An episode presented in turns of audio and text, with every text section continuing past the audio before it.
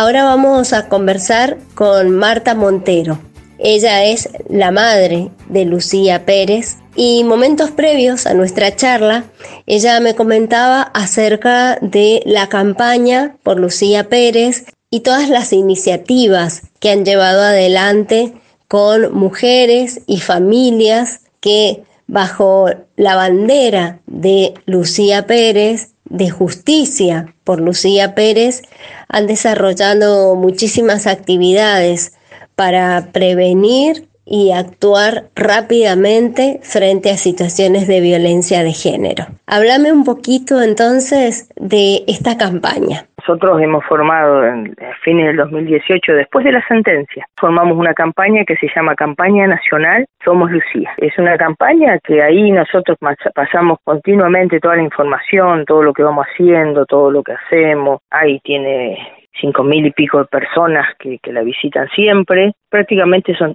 todas cosas de, aparte de cosas de Lucía, cosas también de, otras cosas que hacemos, porque nosotros no solo estamos este, con todo lo que es la temática de Lucía, sino acompañamos otras familias, acompañamos otro juicio. Este, nosotros trabajamos muchísimo, por, por no solo por nosotros, sino también por los demás. Así que bueno, por eso de ahí se formó esa campaña, este, pero bueno, por lo tanto hay gente que nos acompaña, hay gente de acá, también de allá, de La Plata, hay muchos compañeros que están y siempre estuvieron. Y bueno, así, esa es la vida de, de las personas que luchamos fielmente cuando nos ha pasado esto de que nos maten una hija. Eh, si no somos nosotros los que salimos a luchar, es muy difícil tener un resultado. De la única manera es esta. Exacto. Marta, eh, estuviste reunida con el presidente de la Nación. Primero contame cómo fue ese encuentro con el máximo mandatario en el Día Internacional de las Mujeres. El recibimiento del presidente fue una reunión de padres. Él tiene dos hijos, nosotros también teníamos dos hijos y hoy nos quedó uno. ¿Por qué? Porque dos personas decidieron matarla, que era una hija llamada Lucía Ofidani, Juan Pablo Fidani y Matías Farías, dos tipos que vendían droga, que la captaron, la drogaron, la violaron hasta matarla. ¿Por qué? Porque era mujer. Eso es lo que pasó con Lucía.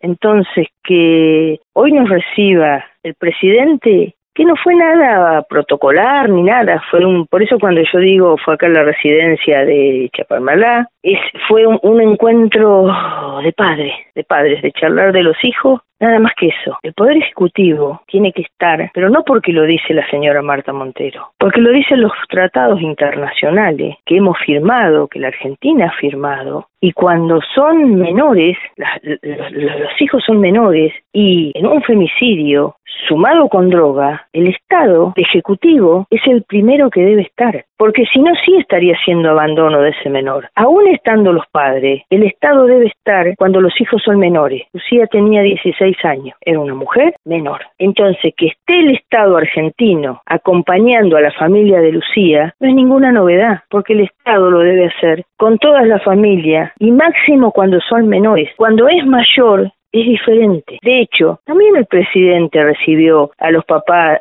del, del otro hijo de Baez Sosa, que para mí también es como si fuese mi hijo. Él es un poquito más grande porque tiene 18 años, pero también el presidente los recibió. Y me parece fantástico, porque en, tanto dolor que uno tiene en el alma, que el Ejecutivo, que el presidente esté pensando en nosotros y nos dé una, una caricia al alma, para nosotros es nada más ni nada menos que eso, es una caricia al alma, no es otra cosa más que eso. Entonces, el resto, que diga lo que quiere. Bien, Marta, ahora, ¿qué semana esta, no? Porque eh, por un lado está el inicio del juicio político a quienes sustanciaron el primer juicio y que, bueno, ya, ya sabemos cuál fue el resultado tan tremendo para que habla tan mal de la justicia argentina y también se va a conocer la sentencia de este segundo juicio.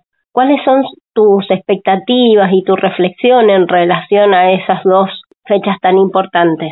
Que es como lo dijiste vos, son dos fechas muy importantes.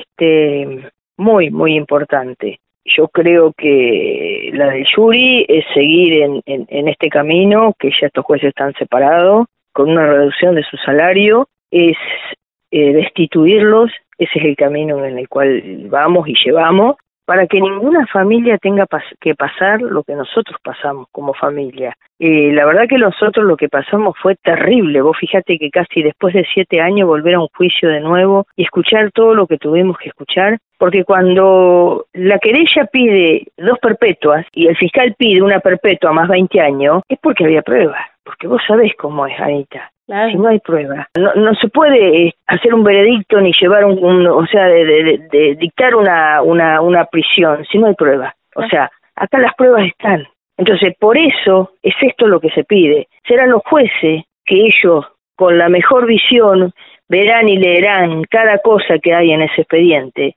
y ahí se darán cuenta el calvario que tuvo que sufrir Lucía hasta llegar a su muerte. Bien. Entonces creo que eso es muy claro, ¿me entendés, mi cielo? Es clarísimo. Sí, y, y bueno, claramente por eso fue que se pidió que se fuera nuevamente a un juicio porque existían todas las pruebas para llevar adelante. El problema no es que no existieran las pruebas, sino la lectura que se hacía de las pruebas eh, en el primer juicio. Ahora, el, ¿qué rol cumple porque esto es en La Plata, ¿no? El juicio político, esto está vinculado con la Cámara de Diputados de la provincia de Buenos Aires que lleva adelante este juicio político y qué rol ha tomado el gobierno de la provincia de Buenos Aires, el Ejecutivo particularmente.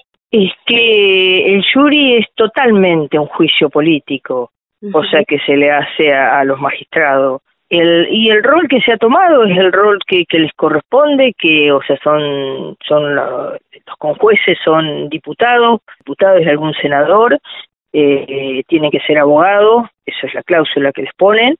Este, después está el procurador general que también es acusador, está el defensor del pueblo, estamos nosotros también como, como acusadores este, nosotros como familia también estamos como acusadores y, bueno, y después los conjueces y la, y la doctora Kogan, que sería la, principal del tribunal.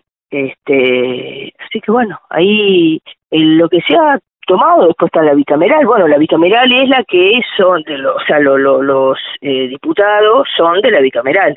Claro, este, que ellos, claro, por eso es político, porque es pura y netamente político. Pero bueno, ahí ya se verá qué es lo que se hará, nosotros tenemos nuestras pruebas, este, que ahí las vamos a presentar, tenemos todo lo que, lo que estos jueces hicieron y dieron esa, esa, esa condena, este, esa no condena, porque vos fíjate que ellos los condenan a estas personas por tenencia de drogas y venta en una escuela a menores, los condenan a ocho años, pero los dejan libres por el femicidio, por la muerte de esa criatura de 16 años.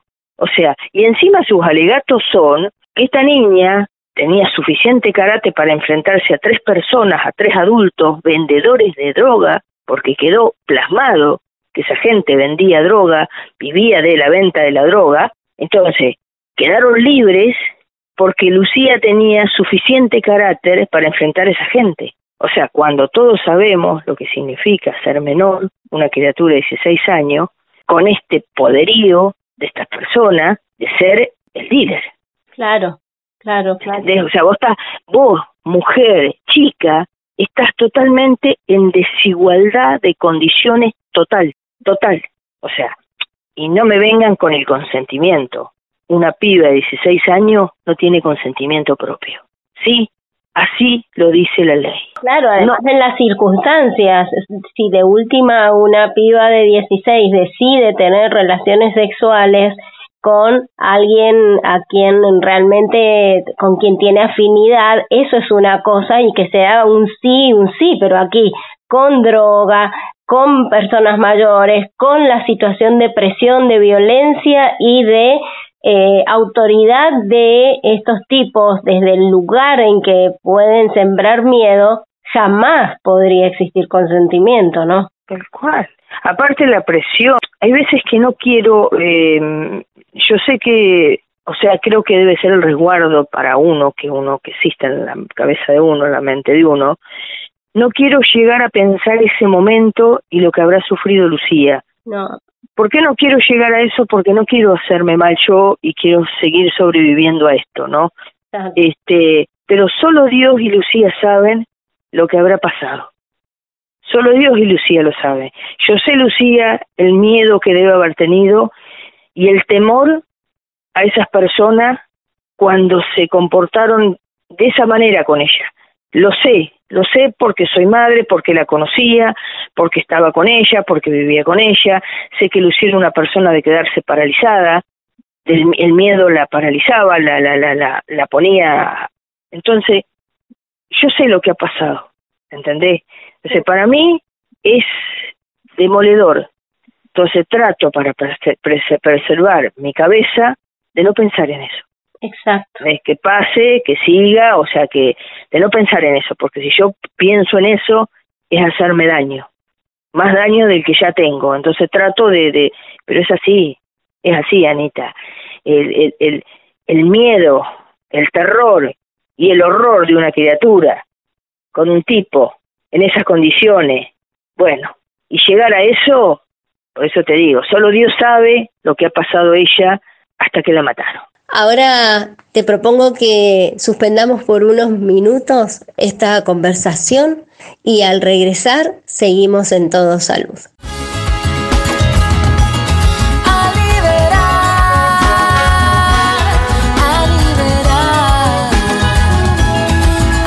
Frases para reflexionar en Todo Salud.